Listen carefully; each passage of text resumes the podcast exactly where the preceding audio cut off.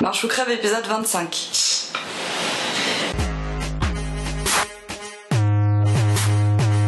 Hello, hello, bienvenue dans Marche ou Crève épisode 25. Marche ou Crève, la seule émission qui vous parle de la mort du monde dans lequel vous êtes né. Emma, quels sont les sujets pour aujourd'hui?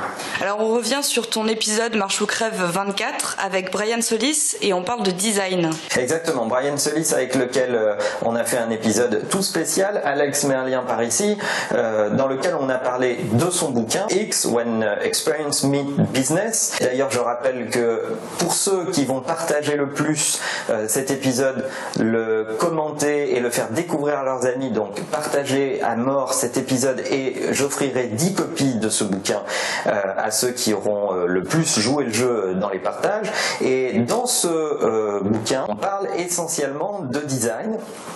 Et le mot design est un faux ami pour les Français. La, majeure partie des Français considèrent que le design est un truc esthétique, euh, qui est vraiment la couche artistique qu'on met sur les projets, alors que au sens anglo-saxon du terme, c'est vraiment conceptuel. D'ailleurs, l'expérience euh, dans le bouquin de Brian Solis tel qu'il l'a décrit, c'est customer experience plus brand experience plus user experience qui fabrique l'expérience générale euh, que vous devez insuffler dans votre marque et euh, faites attention au fait que design est un faux ami. Euh, si vous vous intéressez, si vous allez travailler sur l'expérience autour de votre marque, soyez prêt à toucher tous les éléments qui touchent le consommateur final, tous les éléments qui vont graviter autour de votre marque, tous les éléments qui vont graviter autour de vos collaborateurs dans la façon dont ils manipulent votre marque et l'expérience qu'ils ont avec l'entreprise dans laquelle ils travaillent. C'est tous ces éléments-là qu'il va falloir convoquer pour arriver à influencer directement l'expérience.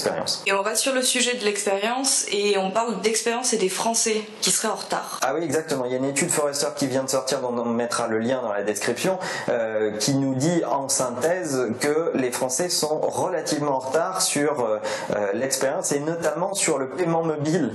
Euh, il paraîtrait, selon cette étude, toujours que seulement 4% des Français ont fait un achat euh, mobile de bout en bout ces derniers temps. C'est très très peu.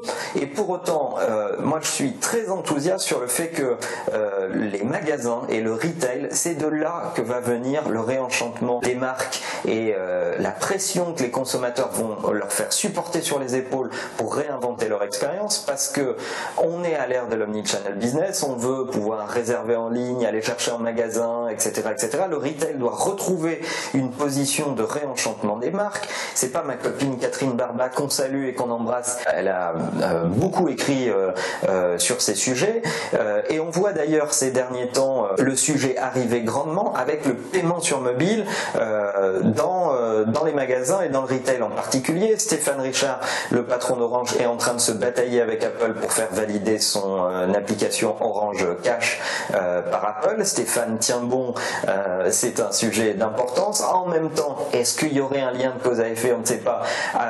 il paraîtrait que Apple Pay arrivera enfin en Europe au printemps de cette année, en France en particulier.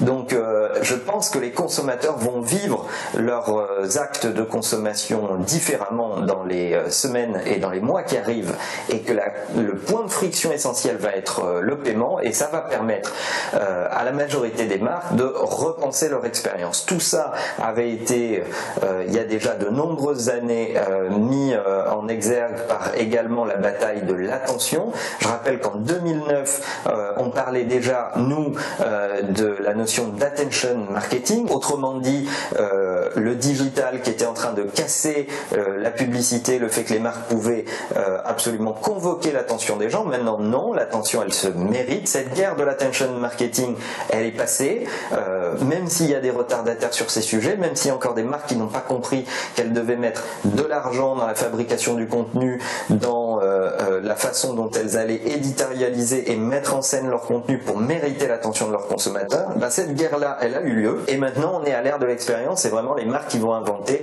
une vraie relation expérientielle et une vraie utilité euh, dans euh, le rapport qu'elles ont avec leur conso final. Et on parle de, d'expérience employée et du PSG.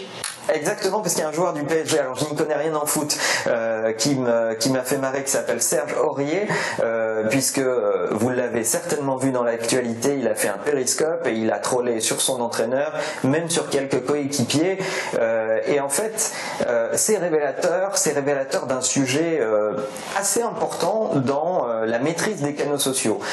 en réalité, si vous comparez ce qui se passe en NBA ou en NFL par exemple, derrière chaque joueur, il y a près des agents des vrais coachs médias qui leur permettent d'être entraînés sur euh, les éléments de langage, la façon d'utiliser euh, euh, ces canaux, la façon d'utiliser tous les médias avec une ligne extrêmement directrice sur ce qu'ils peuvent faire, ce qu'ils ne peuvent pas faire et la liberté de parole qu'ils ont. Ce qu'on voit dans cette crise entre ce joueur et son club, c'est qu'il n'y a aucune gouvernance liée aux réseaux sociaux et liée aux instruments de notre époque. C'est assez euh, bluffant dans le mauvais sens du terme de se rendre compte que un joueur peut faire à peu près ce qu'il veut et qu'il n'est pas suivi, pas coaché, pas entraîné. C'est euh, c'est vraiment euh, sincèrement moi ça m'épate qu'on vive ça en 2016 quoi. Et si vous transposez ça à l'entreprise, ben, il y a encore beaucoup d'entreprises qui n'ont pas édité de charte d'utilisation des réseaux sociaux, de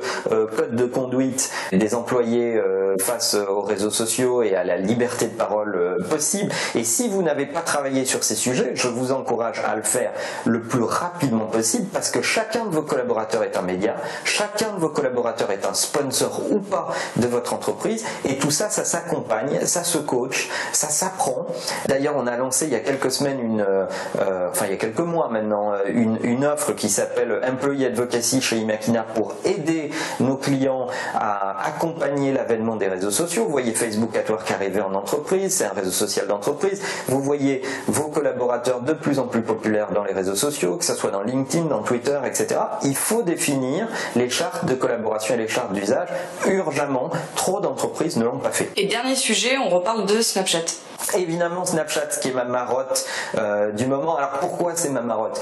Mais parce que l'attention est là. On parlait d'attention marketing euh, un peu plus tôt dans cet épisode, mais l'attention est là et chez les 13-25 en particulier. Mais ce dont on se rend compte également, c'est que les 25-35 ont un taux de croissance hallucinant. Donc Snapchat va devenir un outil mainstream. Et avec 100 millions d'utilisateurs, Snapchat fait 7 milliards de vidéos vues. Euh, par comparaison, Facebook avec plus plus d'un milliard d'utilisateurs, presque même deux certainement euh, bientôt, euh, fait 8 milliards de vidéos vues. Donc on se rend compte que l'usage est là et qu'il y a une boulimie du format vidéo euh, dans Snapchat et je reste totalement hébété face aux marques qui ne s'emparent pas de Snapchat, qui ne mettent pas des moyens colossaux pour aller raconter leur histoire, qui ne basculent pas une partie de leur budget publicitaire pour aller, en France en tout cas, chercher cette cible particulière, cette cible jeune. Moi, je serais une marque de telco, une marque euh, de technologie, de, FMCG, de, food euh, qui target les jeunes. Je mettrais des moyens assez radicaux sur Snapchat quand on voit ce taux absolument hallucinant de consommation du format vidéo. Et d'ailleurs, quand on regarde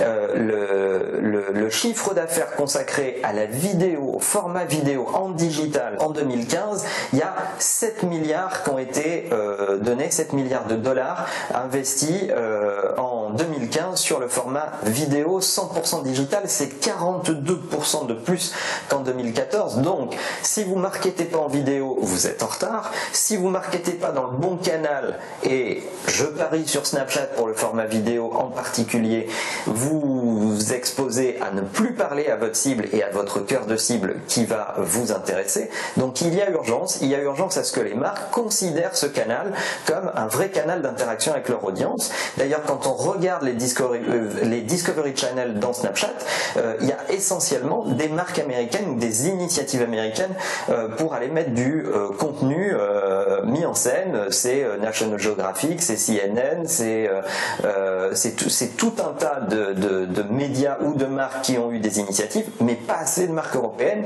S'il y a des marques qui regardent ce show et qui ont envie de s'y pencher, je suis prêt à vous aider. Prenez contact avec avec nous et on est prêt à vous aider pour y aller parce que on pense vraiment que l'attention y est et que c'est là que ça va se passer. C'est tout pour aujourd'hui. On vous remercie. Le monde change, il change vite. On aimerait bien qu'il ne change pas sans vous. Continuez à vous abonner à la chaîne YouTube, à la page Facebook. On compte sur vous. Vos feedbacks nous nourrissent et sont notre énergie.